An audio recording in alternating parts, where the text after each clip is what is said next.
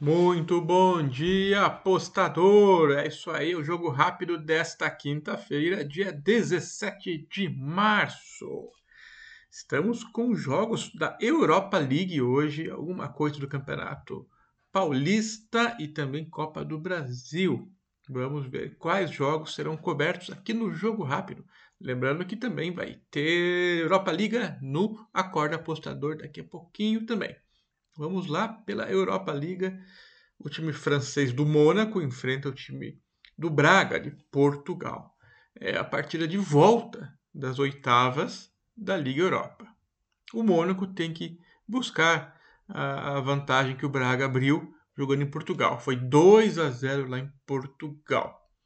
O Mônaco se classificou em primeiro num grupo difícil com Real Sociedad e PSV.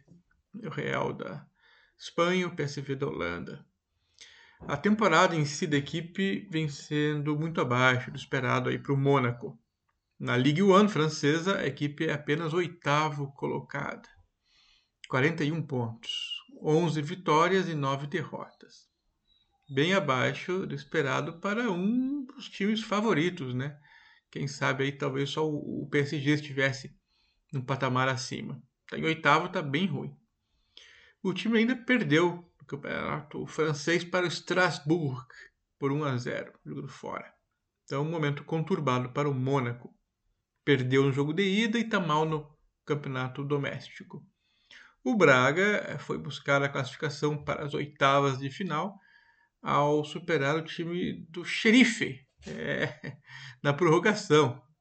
Perdeu de 2 a 0 e ganhou de 2 a 0. Na prorrogação se classificou. Na partida de ida contra o Mônaco, aproveitou a força que a equipe possui jogando em seu estádio, onde costuma ser bem forte. Então abriu aí 2 a 0, muito importante.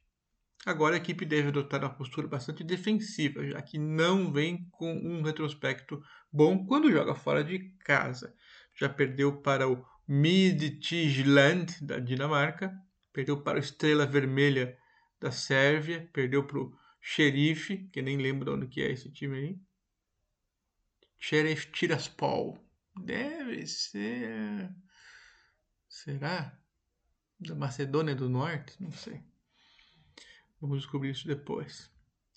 Bom, uh, para esse jogo palpite, o Mônaco até pode se superar nessa partida. Só que nesse ano ele não mostrou ser uma, uma equipe assim confiável, né? Oscila muito. O Braga não é muito bom jogando fora e vai se segurar. Então, o natural parece ser arriscar o under. Under 2.75 nessa partida aqui. Um, um não sabe fazer gol direito, o outro não quer levar gol. Quem sabe?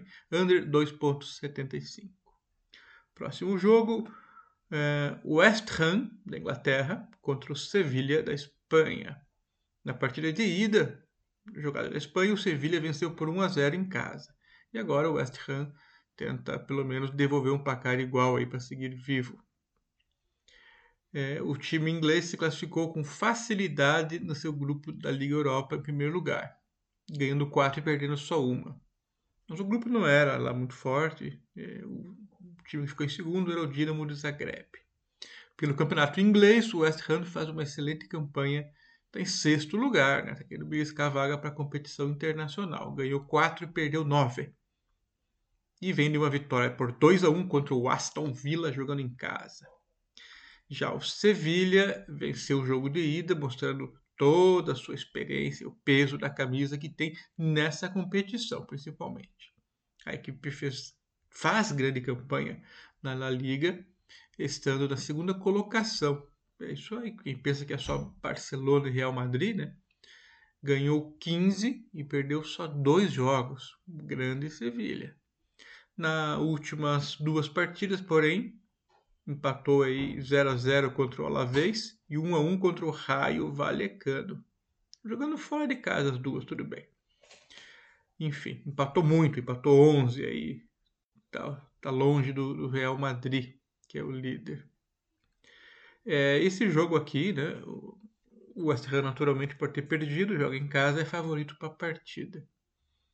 É, é uma equipe muito boa, fora os grandes lá na Inglaterra. e precisa ganhar. Então, naturalmente, o mercado está considerando eles como a equipe favorita para as apostas, com certeza, né? Ainda assim, vamos botar o nosso dinheirinho na camisa do Sevilha. Mais 0,25 para o Sevilha. Arriscado, né? Mas a gente escolheu o lado. Campeonato Paulista. Jogos atrasados do Palmeiras, que teve todo o calendário puxado e pesado, né? Então vamos colocar aí um, os times aí para mais um clássico do futebol brasileiro. Até aqui a equipe do Abel Ferreira. Aliás, ele escreveu junto com a equipe dele aí um livro aí, é, Cabeça Fria, Coração Quente, mostrando aí, contando é, o modo de trabalho da equipe de trabalho do Abel Ferreira, seus auxiliares, é, a opinião dele sobre o futebol brasileiro, o conceito dele de jogar futebol e análise pré-jogo e pós-jogo, análise do adversário durante 16 jogos importantes nas temporadas passadas desde que o Abel chegou aqui. É um livro bem diferente aí pro meio do futebol.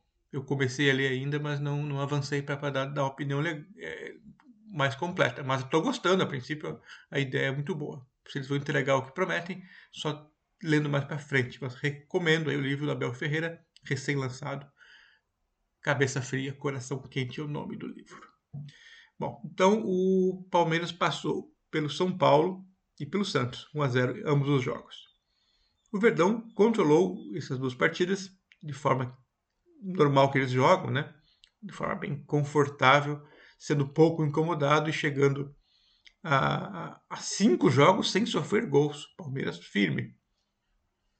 Aquela parte do hino que fala defesa que ninguém passa, está fazendo jus à campanha do Palmeiras no Paulistão. Após 10 jogos, o Verdão sofreu apenas um gol. Que loucura. Empate 1 a 1 com o São Bernardo. Melhor campanha do campeonato aí, o Palmeiras. Interessante. O único invicto e pode carimbar já hoje a melhor campanha da primeira fase. Só se empatar com o Timão, por exemplo. Mas é. Vai para vitória, como sempre, né? Já o Corinthians.